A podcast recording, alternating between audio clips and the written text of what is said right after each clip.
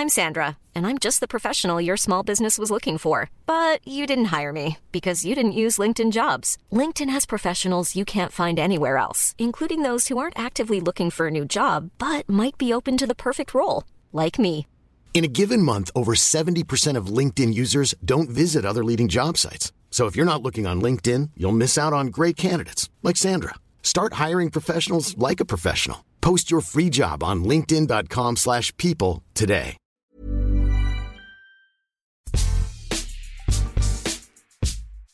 Des duels légendaires entre des monstres sacrés du jeu, il y en a eu à l'Open d'Australie. Les passionnés auront certainement lu le top 50 des plus grands matchs de ce tournoi sur eurosport.fr. Si ce n'est pas le cas, foncez. Parmi eux, il y a évidemment des finales incroyables avec Djokovic, le recordman du nombre de titres à Melbourne avec 8 succès, mais aussi avec Federer, Nadal, Agassi ou, ou. Des finales mythiques, il y en a eu, oui, mais quelle est la plus grande, celle qui vous a fait le plus vibrer? Difficile de se prononcer, me direz-vous, mais nous allons quand même essayer. Je suis Adrien Yo, vous écoutez le podcast Qui c'est le plus fort? Et nous allons nous interroger aujourd'hui sur la plus grande finale de l'histoire de l'Open d'Australie. Pour m'accompagner, notre consultant et ancien joueur Nicolas Escudé, ainsi que le journaliste Bertrand Millard et Laurent Vergne. Salut messieurs Salut Adrien. Salut, Adrien. Ce podcast est à retrouver sur toutes les bonnes plateformes d'écoute, de Deezer à Spotify en passant par Acast ou Apple Podcast. N'hésitez pas à nous donner 5 étoiles et à vous abonner, comme ça vous recevrez les nouveaux épisodes directement sur votre smartphone.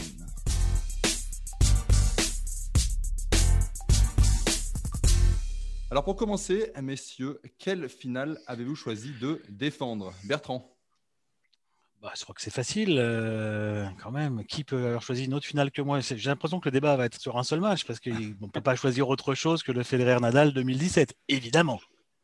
Laurent Ah, et N'en déplaise à Bertrand, on va quand même essayer d'y discuter un peu. Donc moi j'ai Quoi? choisi la finale de 2012, euh, un des Oh là matchs là. préférés de, de Bertrand.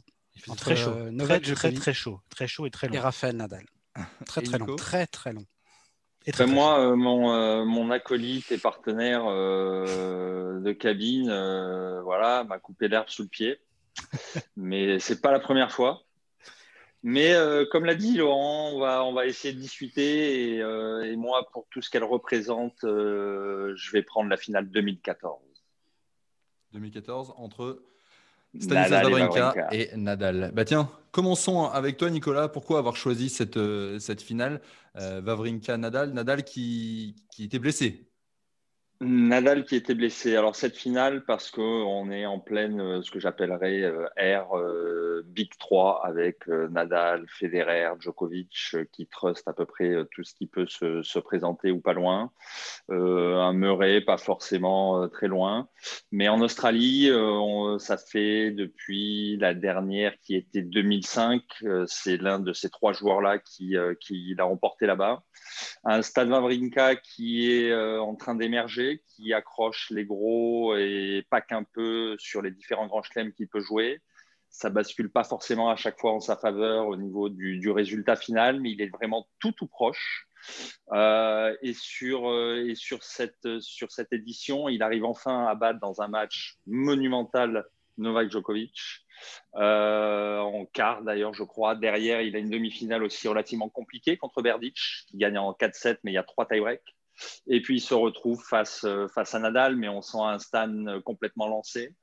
Euh, et, euh, il y a cette finale où euh, une dimension supplémentaire pour moi vient se, vient se rajouter, qui est, euh, et, euh, et tu l'as dit Adrien, Nadal blessé, mais Nadal qui n'abandonne pas, Nadal qui reste sur le terrain jusqu'au bout pour que au moins Stan, pour son premier titre du Grand Chelem, puisse savourer ce moment-là et surtout qu'il aille se le gagner, se le chercher par lui-même. Donc voilà pour tout ça, toute la dimension, qu'elle soit tennistique et extra-tennis. Euh, voilà pourquoi j'ai choisi cette finale. Au-delà de la, finale elle-même, c'est le parcours aussi de, de Wawrinka que tu, mets en avant dans cette, dans, Open d'Australie 2014. Laurent, euh, c'est un match qui t'a marqué également. euh, Wawrinka, c'est vrai qu'on ne l'attendait pas forcément hein, au début du tournoi. Ah, on l'attendait euh, parmi les outsiders parce que l'année Mhm. d'avant, il avait vraiment commencé à émerger. Euh, le, le match, évidemment, qui est un des tournants de sa carrière, euh, c'est ce huitième euh, à Melbourne, un an avant, en 2013, contre Djokovic, qui perd 12-10 au cinquième, qui est un match euh, extraordinaire et je ne sais pas si j'ai vu quelqu'un en dehors du Big Free jouer aussi bien que Wawrinka l'avait fait ce jour-là pendant il mène je crois 6-1 5-2 contre Joko et vraiment pendant un 7,5 c'est extraordinaire donc ce match-là lui avait fait franchir un cap après il perd en demi-finale à Flushing contre Djokovic en 5-7 et ce qui est fou, c'est que c'était sa première demi-finale de Grand Chelem, alors qu'il a quand même plus de 28 ans. Donc, quand arrive euh, l'Open d'Australie 2014, il est parmi les outsiders, mais en tout cas parmi les joueurs qui comptent. Mais évidemment, comme Nicolas dit, euh, c'était très très difficile d'imaginer une victoire autre que euh, de Federer, de Nadal, de Djoko, voire de Murray qui avait quand même gagné Wimbledon l'année d'avant et l'US Open en 2012. Donc il était vraiment devenu, en tout cas sur les les 12-15 derniers mois quasiment l'égal de, ces trois-là. Vavrinka, oui, il y a ce quart de finale évidemment qui gagne contre Djokovic, mais contre Nadal, moi je vais être très franc, j'y croyais pas une seconde. Euh, alors évidemment, le head-to-head, euh, le passé entre deux joueurs, ça fait pas tout, mais je crois que c'était 12 victoires en 12 matchs pour euh, Nadal, et Vavrinka n'avait jamais pris ne serait-ce qu'un set à Nadal que ce soit en indoor, sur terre, sur dur, où vous voulez. Il n'a même pas pris un set. Donc de là, imaginez qu'il puisse gagner.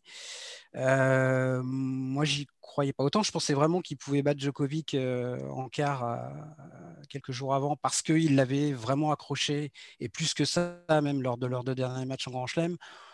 Mais Nadal, non, je pensais qu'il n'avait pas les clés d'ailleurs. Alors évidemment, c'était sur terre à Roland, mais à Roland en 2013, alors qu'il a vraiment commencé à franchir un cap.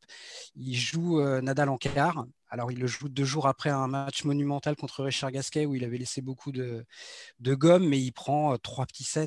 Je crois que c'était deux, deux et trois, quelque chose comme ça.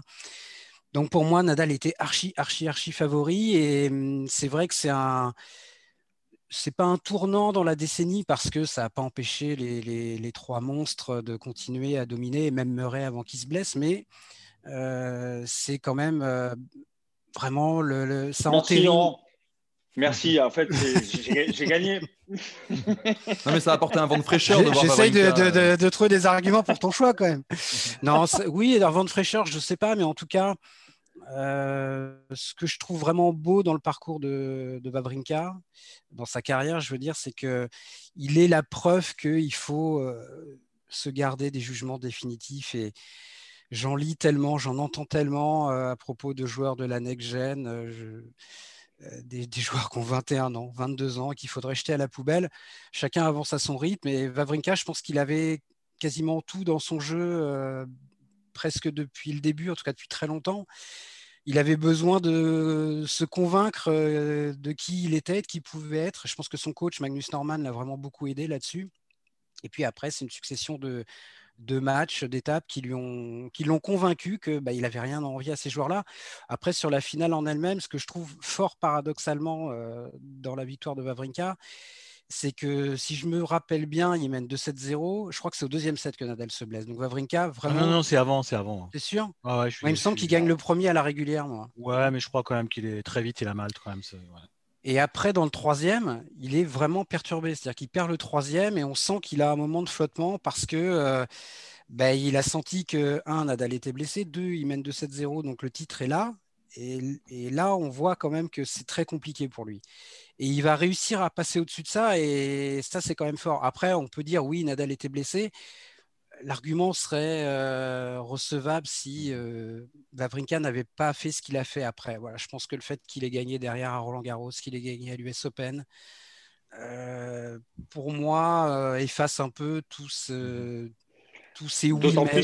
D'autant plus, plus que sa, victoire avait été euh, justement, on va pas dire critiquée, mais Nadal blessé en finale. Euh, il avait eu un forfait aussi de Pospisil, je crois, assez tôt dans le tournoi, au deuxième ou troisième tour, donc un match qu'il n'a pas eu à, jouer, à disputer. Mais comme tu l'as dit, euh, quand on voit après ce qu'il a pu, ce qu'il a pu faire, gagner Roland, gagner l'US, gagner Monte Carlo, et pas face à n'importe qui, donc. Pour, préciser le, pour préciser, Nadal s'est blessé au début du, deuxième set et il est sorti se faire soigner à 2-1.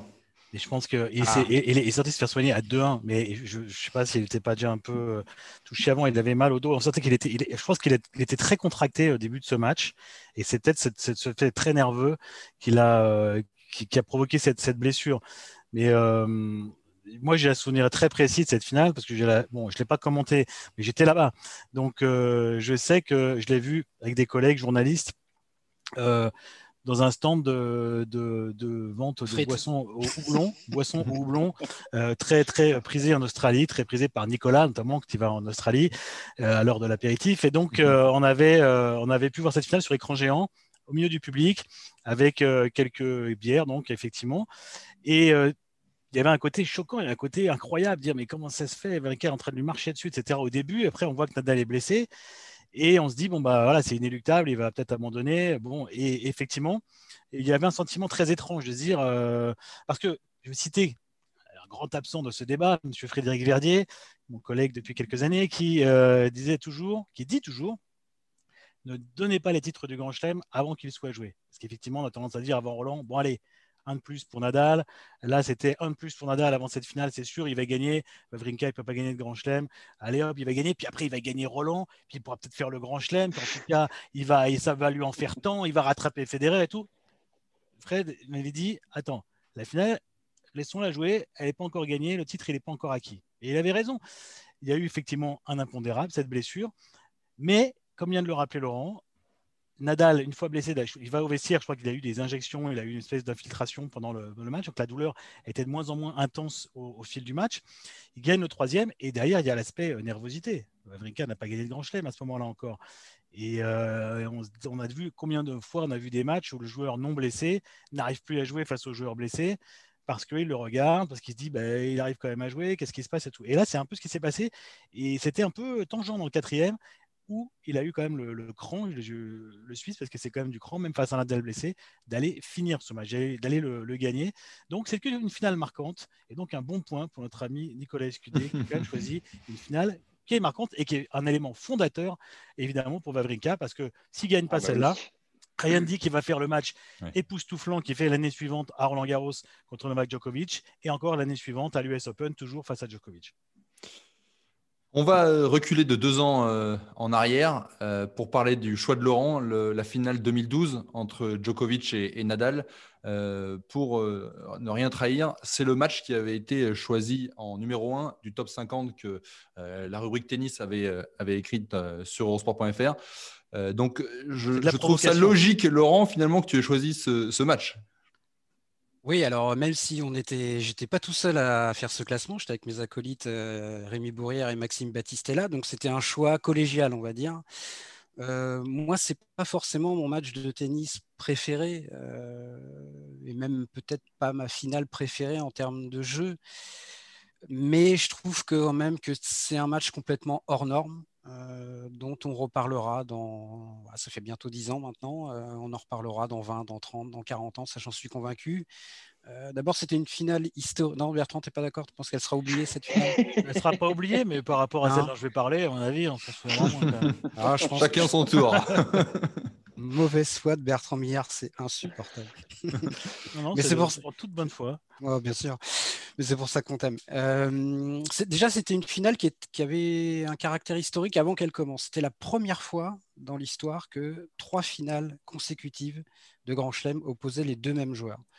Djokovic avait gagné à Wimbledon et à l'US Open contre Nadal. Il avait gagné relativement facilement. Il est vraiment au, sommet de sa domination. Il a fait une saison 2011 complètement euh, incroyable. Et puis c'est la centième finale de l'Open d'Australie aussi. Donc moi j'aime bien ces petits repères historiques là qui donnent euh, un petit caractère déjà spécial avant que ça commence. Et puis après, bah, ce match, euh, je ne vais pas le raconter, tout le monde le connaît. 5h53, ça se termine à 1h37 du matin. Il y a cette image qui, pour moi, reste quand même une image assez invraisemblable des deux joueurs qui ont du mal à tenir debout lors de la, remise des trophées. Il faut leur amener des chaises. Euh, bon. Parce que Monsieur Kia parle quand même pendant 10 euh, minutes. Hein, oui, c'est vrai que c'était un peu la faute de goût, ça. Il connaît bien le tennis, il a très bien compris l'affaire. Et, euh, voilà. voilà. Il fait part au, bout, au, bout du, au bout du remerciement du 49e sponsor, c'est vrai que Nadal et Djokovic ont fait sentir que bon, ils aimeraient bien qu'on ne les oublie pas et qu'ils étaient là quand même eux aussi. Euh, c'est un match, moi je comprends qu'on puisse être euh, peut-être pas réticent, mais pas sous le charme d'un combat comme ça parce que c'est du tennis euh, hyper physique, c'est pas, c'est un combat, c'est d'abord un combat et ça peut ne pas plaire à tout le monde. Ça, je le comprends très bien, mais je pense quand même qu'on ne peut pas ne pas reconnaître le caractère complètement unique, je pense, de, ce match-là. Et c'est le symbole pour moi du tennis euh, dans lequel on est entré dans les années 2010. Même s'il y a Roger Federer, je pense que le tennis ira de plus en plus vers ça. Et, c'est quand même une des rivalités les plus euh, marquantes aussi de, notre époque et même de l'histoire du tennis. Et c'est ce match qui, pour moi, reste le plus marquant entre les deux.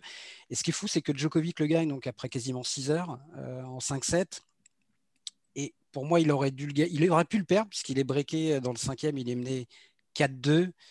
Nadal sert 30-15. Là, il y a ce passing de revers qui, je pense, c'est un peu son Jogos match à lui euh, de, Roland un an plus tard il a ce passing de revers à jouer au niveau du carré de service. Il n'a plus qu'à le poser, longue ligne, enfin plus qu'à. Après 5h30 de jeu, évidemment, c'est facile à dire, mais disons mm. que je pense qu'il en a tiré des beaucoup, beaucoup, beaucoup plus durs dans sa carrière. Et puis la balle s'échappe, elle va dans le couloir, euh, il demande le, le, le, le, sans y croire une seconde. Et je pense que ce point-là a quand même hanté Nadal, en tout cas hanté ses fans, parce que moi, beaucoup de fans de Nadal m'en parlent souvent. Donc, il aurait pu gagner ce match, Nadal. Mais euh, je pense que Djokovic aurait dû le gagner beaucoup plus tôt. Il aurait pu gagner le premier set, il aurait dû gagner le quatrième. Donc, même après 5h53, je trouvais qu'il y avait une forme de logique. Après, il y a des images vraiment euh, que j'ai jamais vu ailleurs euh, entre ces deux-là. Et notamment, euh, l'image la plus marquante du match pour moi, c'est quand Nadal arrache le tie-break du quatrième set pour égaliser à 2-7 partout, 4h35 ou 40 de jeu. Et là, Nadal, mais c'est fou, il tombe à genoux. Et si vous revoyez l'image, vous la montrez à quelqu'un hors contexte, en disant à ton avis, là, qu'est-ce qu'il vient de, faire Nadal? Réponse A, euh, il a gagné la finale. Réponse B, il est revenu à 2-7 partout j'ai jamais vu un joueur revenir à 2-7 partout euh, dans une finale de Grand Chelem et célébrer comme ça. Donc ça, montrait toute l'adrénaline complètement incroyable qu'il y avait et exceptionnelle. Et voilà, donc euh, je ne conseille pas forcément à tout le monde de le revoir en intégralité, mais euh, en termes d'intensité, même si leur, demi, leur finale à Flushing en, quelques mois avant, en 2011, avait peut-être des points encore plus dingues, il y avait des passages fous, mais là sur l'ensemble de la finale, 5-7, 6 heures, c'est quelque chose que j'avais jamais vu avant, que j'ai jamais vu depuis, et je suis pas sûr de le revoir euh, de sitôt. Bravo, tu nous as scotché. Non, mais surtout que, enfin, voilà, pour revenir euh, sur cette finale. Alors là encore, j'ai la chance cette fois-ci de l'avoir dans le stade. Alors ce qui était marrant, c'est qu'on avait un billet, on avait réussi à avoir un billet, mais euh, à trois. Je crois que c'était avec euh, mes anciens collègues euh, Benoît Daniel et Bertrand Dumont. Donc on s'est changé le billet, on voyait tantôt un set dans le, stade, tantôt en cabine. Voilà. Donc j'ai eu la chance en plus d'avoir peut-être un, un 3-5. En tout cas, j'ai vu le cinquième set. La, fin du quatrième et le cinquième, à la fin, j'étais resté jusqu'au bout, les autres n'en voulaient plus. Bref, ils avaient du, du boulot. Donc, ce moment-là dont parle Laurent, euh, oui, ça peut paraître incongru quand on, quand on se dit c'est, c'est la fin du quatrième, mais c'était un moment gigantesque. C'était gigantesque. Le tie-break était monstrueux. C'était euh, la folie. Chaque point était mais, une tuerie. C'était hyper dur d'aller gagner le moindre point. Et il faut dire aussi que ce jour-là, il fait à Melbourne la fameuse chaleur humide. Là, il fait très chaud, très moite. Et le match, vous vous rendez compte d'un match qu'on en est à, 4 heures de jeu, 4 heures et demie de jeu, dans une chaleur moite, vraiment, mais assis dans les tribunes, on est trempé sans bouger et on, souffre de la chaleur. Donc imaginez ces deux-là qui font ce match euh, de dingue. Euh, chaque point est extrêmement difficile à les gagner. Donc le moment de libération Kevin, au moment où il va chercher le cinquième set, euh, moi quand je le vois à genoux à la Borg 80 Wimbledon, on n'est même pas surpris. On se dit c'est normal, la réaction elle est normale. C'est tellement tendu, il y a tellement de tension, c'est tellement serré qu'on comprend cette, euh, cette réaction. D'ailleurs, d'ailleurs, il prend un peu le dessus derrière, comme l'a dit Laurent, avant de se faire, euh, se faire rejoindre. Mais c'était effectivement un match euh, époustouflant. Là, je reviens dans la, bonne foi. Évidemment, c'était un match époustouflant de par les conditions, de par la durée de ce match hallucinante et l'état dans lequel ils ont, ils ont fini. Et alors, on a parlé de combat physique. Laurent a parlé de combat physique. Mais quel combat mental Ces deux-là sont certainement les deux plus gros manteaux de l'histoire du tennis. Et là, euh, c'est hallucinant puisqu'on a, on a un Nadal euh, qui a effectivement qui a cette balle pour faire double break et qui, qui, euh, pour faire double break, pour faire 15-40, je sais plus, Laurent. Non, non, je crois que je crois qu'il est au service, qu'il il sert à 4-2 4-2-35 euh, sur son service. Donc c'est pour avoir deux balles de 5-2. Rien, rien ne dit qu'il aurait gagné ni le jeu ni le match derrière, mais quand même. Euh, il se fait breaker, euh, il perd 3 points de suite et il se fait breaker. Quoi. Ouais, c'est ça. Et, à ce moment-là, la température, elle était de combien de degrés exactement? Euh, dans, le stade, franchement, elle était, franchement, elle était élevée. Il faisait vraiment chaud. Et on, souffrait pour les, pour les joueurs, mais en même temps, elle était captivante cette finale. Franchement, quand tu étais dedans, tu n'avais plus envie de céder ta place. Et d'ailleurs, je me souviens que malgré l'heure tardive, le stade était encore complètement plein. Il n'y a quasiment personne qui est parti en disant voilà, demain c'est lundi, il euh, faut aller au boulot. Il y, avait un monde fou par rapport à l'heure très très tardive. c'est une finale, hein, mais quand même, le match était extrêmement long. Et euh, donc, oui, non, c'était un match assez fou. Et donc, je disais, le plan mental, incroyable. Incroyable, la force de caractère des deux, de Nadal pour recoller à deux partout, on l'a dit, de Djokovic pour revenir en cinquième, pour gagner encore ce match. Euh, c'était de la folie. Et ce combat-là, il est, mental entre les deux, il est, euh, il est fabuleux. Et comme l'a dit Laurent, pour Nadal, c'était dur dur parce qu'il avait perdu à Wimbledon l'année d'avant, il perd à l'US Open une finale ping-pong où là, c'était le niveau de jeu totalement hallucinant. Euh, ça jouait, euh, je crois qu'on n'a jamais vu ça ou revu ça. Euh, et, là, il en perd une troisième de suite alors qu'il est pas loin. Et je comprends pourquoi les fans de Nadal aujourd'hui parlent encore de cette finale parce que ça veut dire qu'il a gagné qu'une fois ce tournoi et que donc, comme les deux autres, il n'arrive toujours pas à aller gagner au moins deux fois les deux. D'ailleurs, je, suis quand même en train de réaliser que on a choisi trois finales perdues par Rafael Nadal. Ah oui, bah oui ça, c'est vrai. C'est vrai. On l'a pas fait exprès, promis, pour les fans de, Rafa, on n'a pas fait exprès. C'est vrai. Mais on n'a gagné qu'une en Australie en même temps. Hein. Ces combats euh, comme ça qui durent des heures et des heures euh, en termes de physique, toi tu en as disputé des matchs en, 5-7, c'est hallucinant de réussir à produire ce genre de, de rencontres. Mmh, oui, mais euh, au-delà de, tout ce qu'a pu décrire, expliquer Laurent, je rejoins que je rejoins d'ailleurs, je rejoins totalement euh, Bertrand sur le. Ça a été du début à la fin un combat, un combat mental. Euh, les deux joueurs euh, avaient les curseurs de leur, de leur jeu, de leur, de leur physique. Tous les curseurs étaient poussés à leur maximum et c'était de ce qui, comme Laurent l'a dit, n'a pas forcément donné tennistiquement parlant un spectacle éblouissant pendant six heures, mais ça a été un combat de je ne peux pas lâcher, je ne peux pas descendre d'un degré, mon degré d'intensité, mon degré d'implication dans, ce, dans cette partie. Sinon, c'est terminé, je me, fais, je me fais marcher dessus. Et, euh, ça, pour ça, ces deux joueurs-là sont, euh, ouais, je pense, sont très très loin devant les autres. Adrien, tu m'as posé la question pour les 5-7. C'est à moi que tu m'as posé ça. J'ai un souvenir d'un match terrible en 5-7 au tennis club de Louvciennes hein, contre un, mon, pote de, mon, pote de, terminale euh, que j'avais gagné 9-7 au 5e. Ah ouais, il y avait pas J'allais te demander s'il y avait tie-break au 5e. Bien sûr que non, 9-7 au 5e, mais pas, et pas de public, hein, moins, moins, de chaleur qu'à Melbourne. En mode, en, mode, euh, en mode Covid. C'est ta finale à toi. Oh là là, c'était énorme. Et juste un, dernier truc avant qu'on passe à une finale moins intéressante, mais dont il faut, on va quand même parler.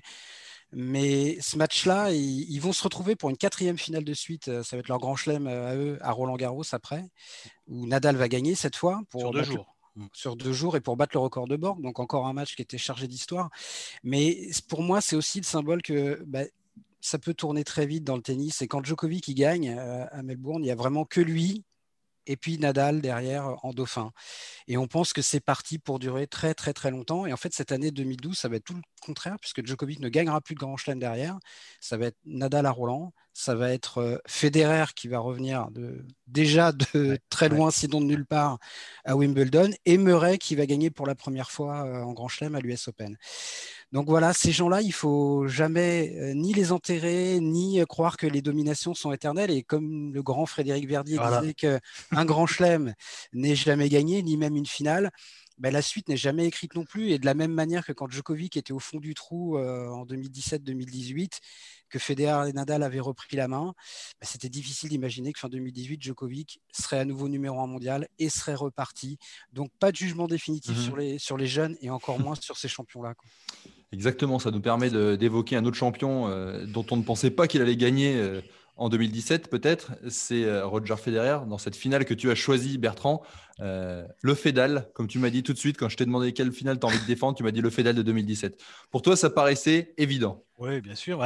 C'est après en plus c'est une belle transition parce que le nombre de gens qui ont enterré Federer en disant il gagnera plus jamais un grand chelem eh ben alors, euh, ça arrivait dès 2013, hein, à partir du moment où il a eu cette saison difficile en 2013, blessé au dos, avec euh, cette, euh, défaite contre Stakowski à Wimbledon. Qui était incroyable. Et, contre, Robredo, à l'US Open, à Robredo, contre qui il n'avait jamais perdu. Ah et là, il est vraiment, euh, comme il avait dit en conférence de. Parce qu'autant Stakowski fait un match fabuleux, vraiment, c'était du bon tennis. Federer fait pas un mauvais match. Mais contre Robredo, je me rappelle, il arrive en conf de presse et il dit c'était nul. Quoi. Ouais, bah, je me souviens de ce match, je l'ai commenté, je crois que c'était vraiment nul, c'est vrai. Et il est, euh, battu par un joueur qui, qui surdominait euh, tout le temps. Donc là, 2013, ça y est, tout le monde l'enterre une première fois, l'enterrement de première classe. Bon, bah, Federer, c'est terminé. Vous avez vu, les deux autres sont trop forts. Il gagnera plus de Grand Chelem. Bon, donc. Euh, il se passe quelques années quand même. Il, se passe quelques années. En 2016, il est quand même en finale, en demi-finale à Wimbledon contre Raonic. Et là, c'est souvent là qu'il se blesse au genou. Il est blessé déjà lors de cette demi-finale qu'il aurait très certainement gagné sinon pour affronter Murray en finale. Et euh, derrière, euh, exit euh, Federer pour la première fois de sa carrière, longue blessure, parce qu'il n'avait pas connu la blessure longue. Il avait connu des soucis au dos, un peu récurrents tout au long de sa carrière, mais pas, pas la blessure longue. Et là, c'est la grosse blessure, opération du genou. Six mois. il est de 81, donc en 2016, il a quand même 35 ans. Et, et on se dit déjà, ça va être difficile de revenir et de rejouer.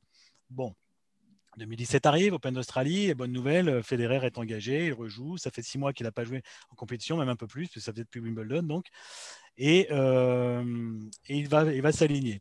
Et moi, j'ai la chance de commenter son premier match, je pense que je crois me souvenir, c'est contre Noah Rubin, un Américain, euh, jeune Américain, et c'est poussif. C'est poussif. il n'a pas joué depuis longtemps. premier match de compétition. Il a du mal. Je crois qu'il y a un tie-break, voire deux. bon, heureusement pour lui, le tirage est plutôt bon. Rubin, c'est un joueur qui n'a pas gagné beaucoup. C'est un bon junior, euh, mais ça n'a pas été un, très bon euh, senior. Il n'a pas gagné beaucoup de matchs en Grand Chelem. Federer s'en sort, euh, bon an, mal an, gagnant. Bon, match 3-7, mais accroché. on se dit, bon, bah, c'est pas extraordinaire. Allez, ça va faire au mieux. Ça fera une deuxième semaine. Et vraiment au mieux. Quoi. Deuxième tour, niveau légèrement en hausse, mais pas, extraordinaire non plus. bon, et troisième tour. Et le, le déclic arrive au troisième tour contre Berdych, une de ses victimes préféré, même si ce dernier, l'avait battu, même si dernier l'avait battu au jeu de 2004. Euh, et là, c'est la démonstration. Et à l'US Open. C'est la, la, démonstration. À l'US Open, évidemment, en, quart de finale, il y a eu un terme, effectivement, au nombre de victoires, aux succession de victoires en, en, night session de, de, Federer. Donc là, euh, démonstration. Il marche sur l'eau, euh, il ridiculise Berdych, et d'un coup, d'un coup, vraiment sur un match, on retrouve le grand Federer est vraiment au niveau de jeu très élevé. Et là, surtout côté revers. Et c'est le début sur ce match-là. Exact, exact. Et c'est le début d'un conte de fées total, puisque euh, on se dit mais comment c'est possible? Il ne peut pas aller au bout. Déjà à ce moment-là, on ne se dit pas qu'il peut aller au bout. On se dit bon, il va peut-être euh, euh, aller en quart de finale, peut-être faire une demi, mais bon, ça sera trop fort en face. Il ne pourra pas tenir physiquement. Après, il n'y aura pas le rythme. Après, tourne absence et tout. De l'autre côté, il y a un Nadal qui fait son chemin, qui n'est pas non plus favori hein, de ce tournoi.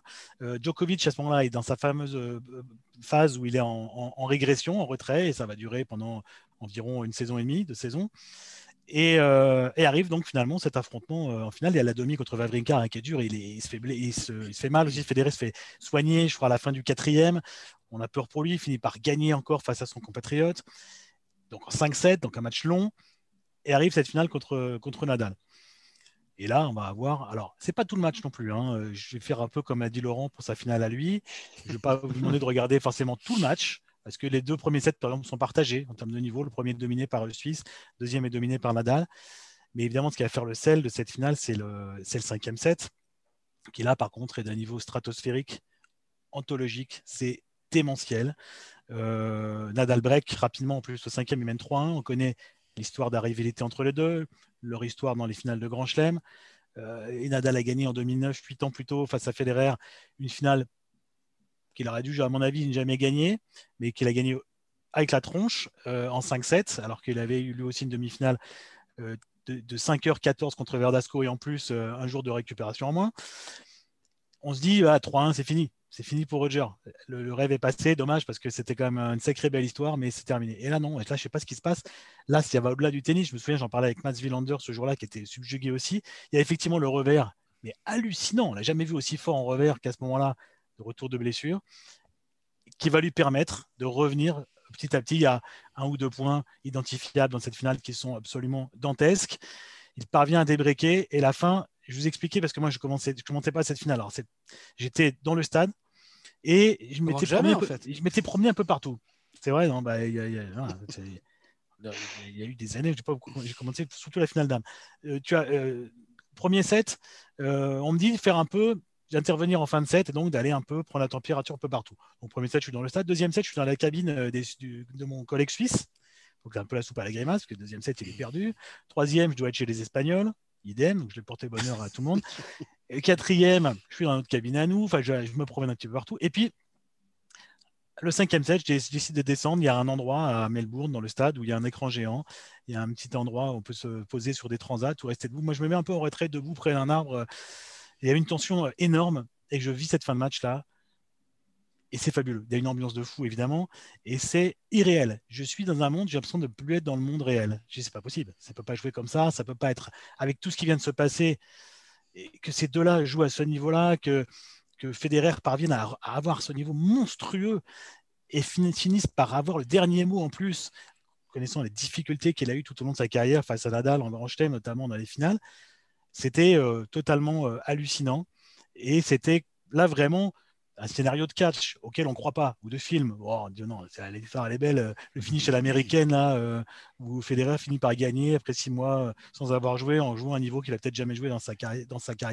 C'est pas possible. Et pourtant, c'était vrai, c'est la réalité. Il fallait presque se pincer pour y croire, mais c'était vrai et ça a été euh, démentiel. Important aussi à ce moment-là pour lui au niveau des. ça faisait longtemps qu'il n'avait pas gagné le Grand Chelem pour reprendre un peu de marge face à Nadal, parce qu'à l'époque, il reprenait, je crois, une plus 3 plus 3, oui, ou plus 4. 4, plus 4 peut-être. Plus 4, 7, 14. Plus 4, ouais, plus 4. Donc euh, on pensait que c'était définitif, comme quoi, encore une fois, mm. rien n'est jamais définitif.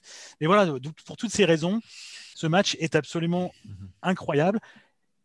Déjà, il l'aurait été si Federer ne revenait pas d'une blessure de 6 mois. Mais là, en revenant de l'inconnu et en ayant commencé le tournoi avec le niveau qu'il avait et de finir avec ce niveau-là, c'est quelque chose que, qui, pour moi, est insurpassable. Donc, c'est pour moi, euh, obligatoirement, la plus grande finale de l'Open d'Australie. Il y a une image d'ailleurs qui est, qui, est, qui est, sympa. C'est, il euh, faut le dire, la, balle de match, on la connaît sur le Hawkeye. On n'a pas tout de suite le résultat final. Et au moment où on voit que la balle est in, on a fait Federer qui saute presque comme un junior, quoi, comme un gamin. C'est presque un peu décevant. C'est toujours dommage. Hein, ces, décisions finales sur vidéo, ça tue. C'est un peu comme le VAR en foot, hein, ça tue un peu la, joie spontanée euh, euh, du joueur qui va pouvoir tomber par terre et tout. Euh, voilà, on était. C'était un petit peu dommage. Je pense que la joie aurait été autre si cette Entièrement d'accord. Voilà. C'est moi, pour moi, c'est un petit regret sur cette finale effectivement, cette fin avec un, un Hawkeye. Mais euh, parce que oui, la joie aurait été, je pense, encore plus spontanée. Mhm. Et là, il y avait plus une crainte, un soulagement, en fait, de, voir la décision en sa faveur que de voir mhm. réellement euh, la, joie, l'explosion euh, qu'il peut avoir à, la fin d'une finale de Grand Chelem. Mais, mais c'était quelque chose d'assez dingue. Et puis après, euh, je me souviens être à la conférence de presse avec des questions grotesques de la part de, mon frère, malheureusement, comme souvent. Il était hallucinant d'ailleurs dans ce contexte. Il était resté euh, stoïque. De le voir avec la coupe aussi, euh, ça faisait bizarre de le revoir avec une coupe. De voir sa femme dans les couloirs de, Melbourne Park au téléphone, seul, vraiment dans un, dans un bout d'un couloir, et en train de. Et je capte une, une, bribe de conversation, est en train de dire il la voulait tellement, et il, revient tellement, il pensait, enfin, voilà, elle, disait, c'est tellement important pour lui, il pense euh, de, pouvoir gagner à nouveau, etc. Et je sentais que c'était hyper sincère. Elle était au téléphone avec, je sais pas avec qui, mais et, on sentait aussi chez elle cette joie euh, vraiment euh, immense de pouvoir regoûter à la victoire en, Grand Chelem c'est puis c'est les deux plus grands joueurs de l'histoire. Donc mmh. on va faire un débat là-dessus d'ailleurs. Ah, on refait un débat donc là. non, mais c'est vrai, Bertrand, tu nous donnes une, seule une, envie, c'est de. 20-20, non, c'est ça, non C'est d'aller euh revoir sur Eurosport des, des, des, bribes de matchs. Euh, de, de, ah, bah celui-là, oui, celui-là, ça fait partie des matchs où euh, souvent, je, ça arrive rarement de se dire on va aller revoir. des, des, matchs, quoi. mais là, celui-là, on peut regarder le cinquième set, il faut le regarder ah bah, en, boucle. Hein, en boucle. Nico, toi aussi, tu as un super souvenir de ce, de ce match, raconte-nous un petit peu. Ah, il était au micro, Nico. C'est ça.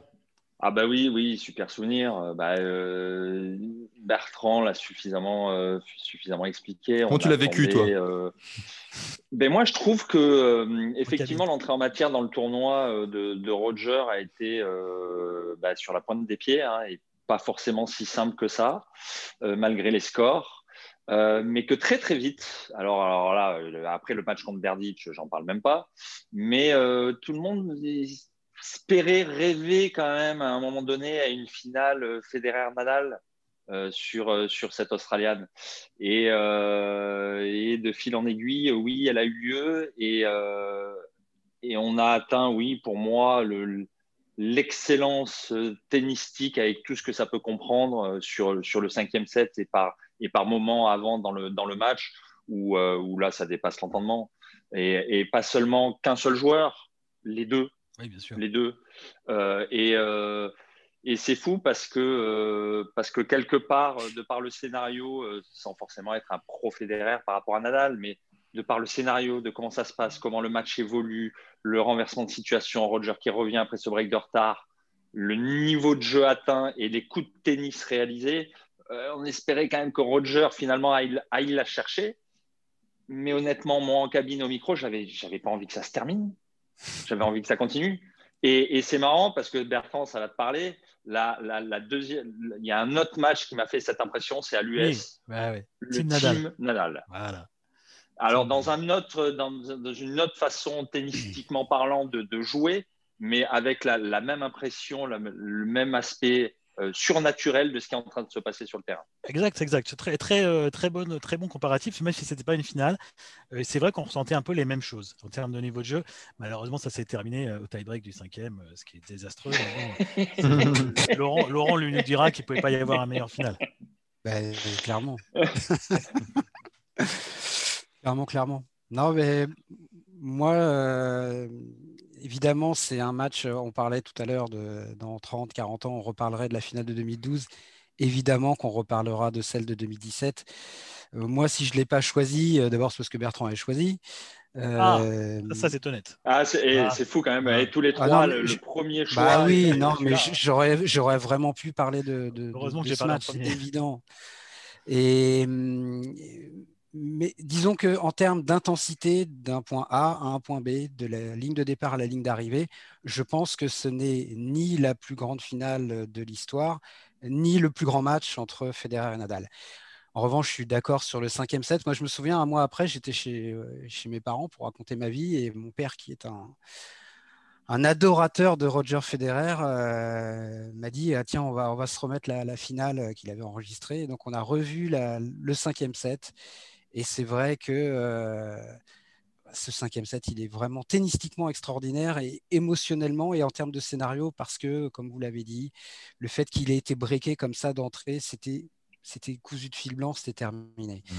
Donc moi, c'est pas forcément ma finale préférée. En revanche, je pense que c'est mon tournoi du Grand Chelem préféré de tous les temps. Mmh.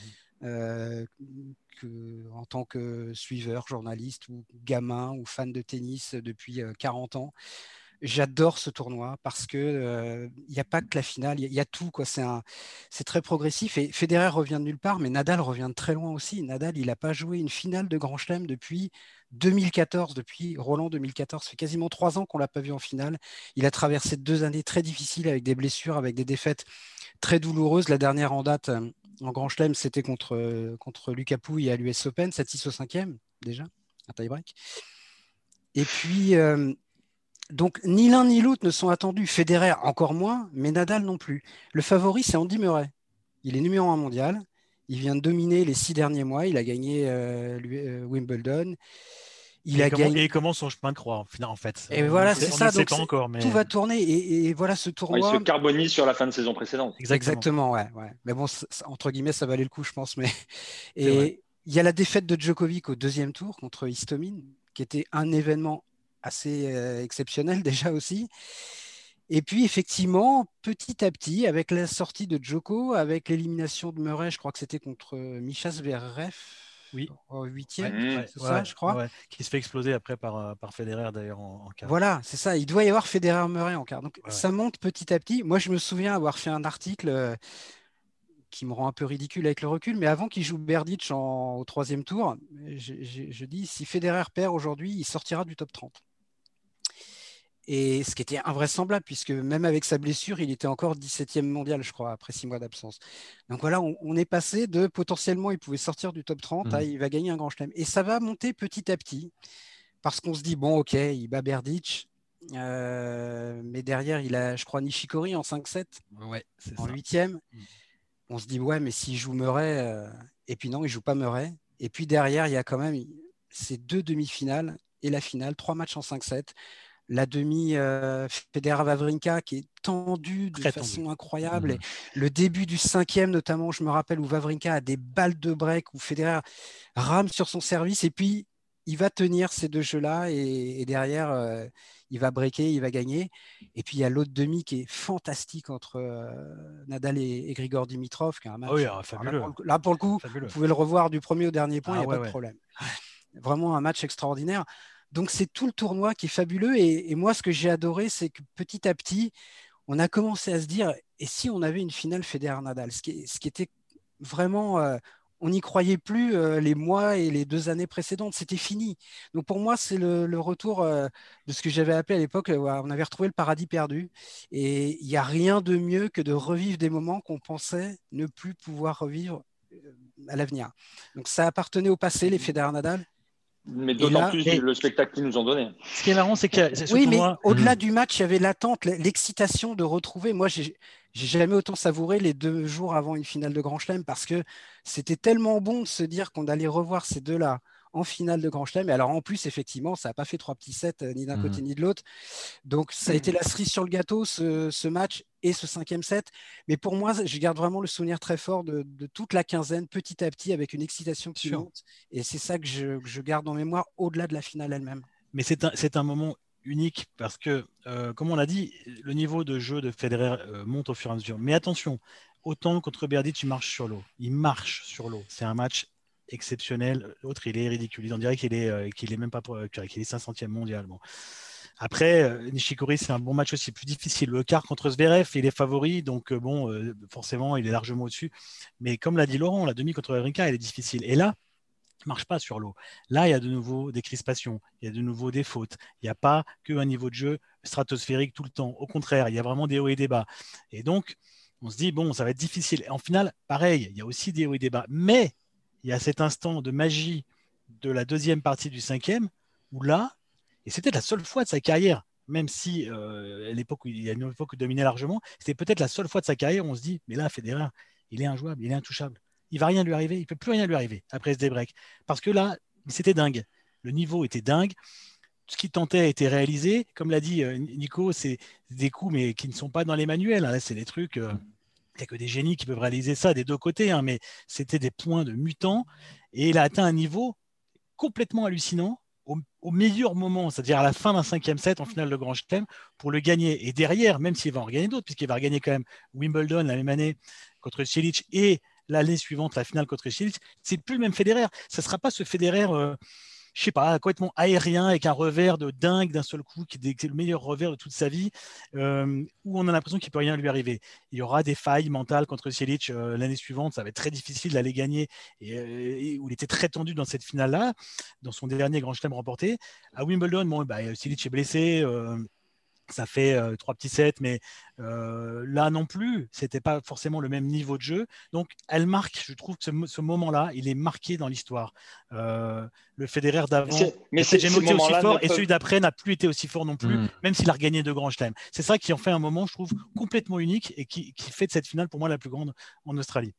Mais, mais, ces moments-là, comme tu, comme tu le dis, Bertrand, ne peuvent arriver que dans ces moments-là, justement à savoir sur des, des finishes, sur des matchs en 5-7, sur des finales, sur euh, euh, où à un moment donné, euh, voilà, on quitte la troisième dimension. Oui, mais là, il joue contre son bourreau quand même, Nadal, qui l'a battu tellement de souvent à Roland Garros, même à Wimbledon, il a fini par le battre. C'était peut-être là, Laurent sans doute la meilleure finale entre les deux en termes de niveau de jeu. il l'a rebattu en finale de l'Open d'Australie en 2009, alors que Federer avait toutes les armes pour, pour gagner ce match, notamment sur le, sur le plan physique, normalement. Et là, il est breaké au cinquième. On dit c'est c'est pas possible. Et en fait, bah ce truc, ce truc-là, ça lui arrivait qu'une fois finalement contre Nadal. De se dire, le moment où on s'est dit nous, non mais là, il, est, il a pris le dessus, il a pris C'est vrai, vrai qu'à Roland, on l'a pas trop senti le truc là. Non, c'est jamais allé jusqu'au cinquième à Roland. C'est allé jusqu'au quatrième maximum. Donc bon, euh, là, euh, non, c'est euh, ce truc-là était surréaliste. J'ai trouvé que cette, cette, fin de cinquième était surréaliste et de par le fait qu'il passe devant et d'ailleurs depuis dans leur mhm. rivalité, il y a un truc qui a changé quand même. Il l'a bah, il, l'a battu, je crois. Euh, je crois que quand il se retrouve en demi à Roland Garros en 2019, oui, 2019, euh, Federer reste sur six victoires de suite, je crois, contre Nadal. Oui, et, si je ne dis pas de bêtises, il le rebat. Donc peu après cette finale.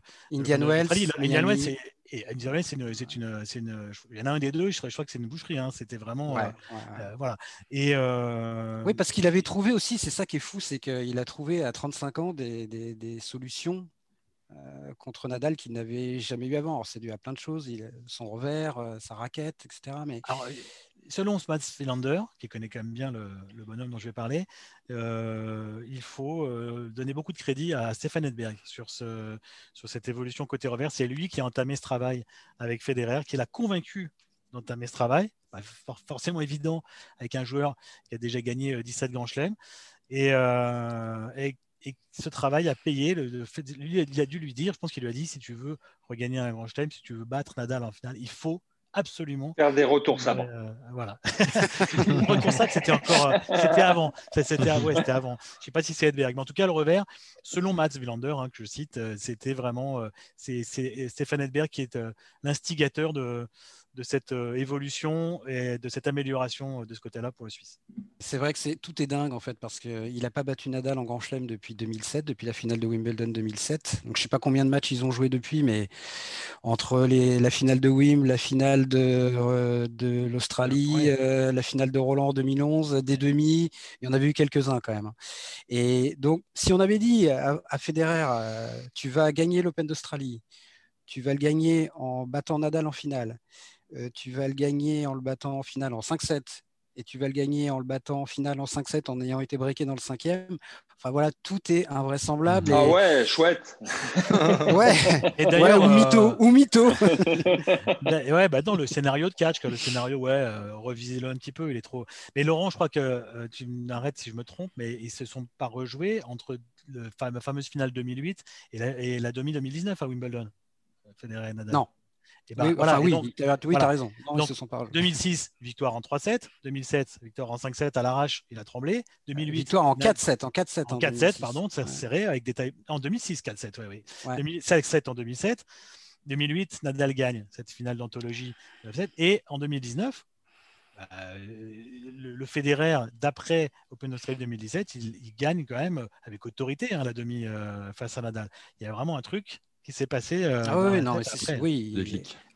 À part sur Terre où il avait vraiment, oui, il n'aura jamais, voilà.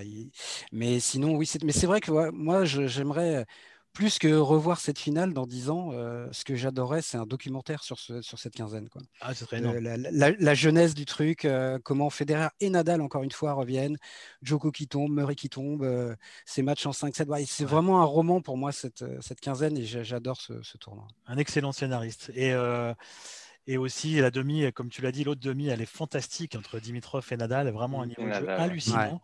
Gagné finalement par Nadal. Et euh, j'ai envie de dire, euh, tant mieux. Ça aurait été sympa d'avoir un Federer Dimitrov, mais tant mieux. Mais oui, je pense qu'on a. De plus. je pense que sans vouloir de mal à, ce bon Grigor, c'est vrai qu'on on lui aurait quand même voulu. On lui en aurait voulu un petit peu quand même. mais l'histoire était belle, ouais, jusqu'au bout. On n'a qu'une envie, c'est d'aller euh, revoir ce, cinquième set à, vous écouter, messieurs. Euh, je vous le conseille, vous trouverez ça sur, euh, sur eurosport.fr. merci de votre participation à, ce, podcast. Je vous rappelle que vous pouvez le retrouver sur toutes les bonnes plateformes d'écoute, de Deezer à Spotify, en passant par Acast ou Apple Podcast. N'hésitez pas à nous donner 5 étoiles et à vous abonner, comme ça vous recevrez les nouveaux épisodes directement sur votre smartphone. Merci messieurs pour votre participation. On se dit à très vite pour un nouvel épisode. Salut Salut tout le monde, salut Ciao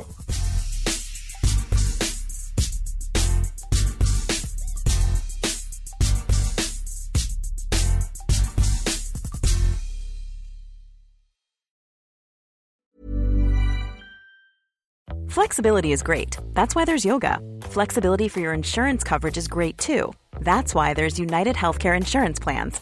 Underwritten by Golden Rule Insurance Company, United Healthcare Insurance Plans offer flexible, budget friendly coverage for medical, vision, dental, and more. One of these plans may be right for you if you're, say, between jobs, coming off your parents' plan, turning a side hustle into a full hustle, or even missed open enrollment. Want more flexibility? Find out more about United Healthcare Insurance Plans at uh1.com.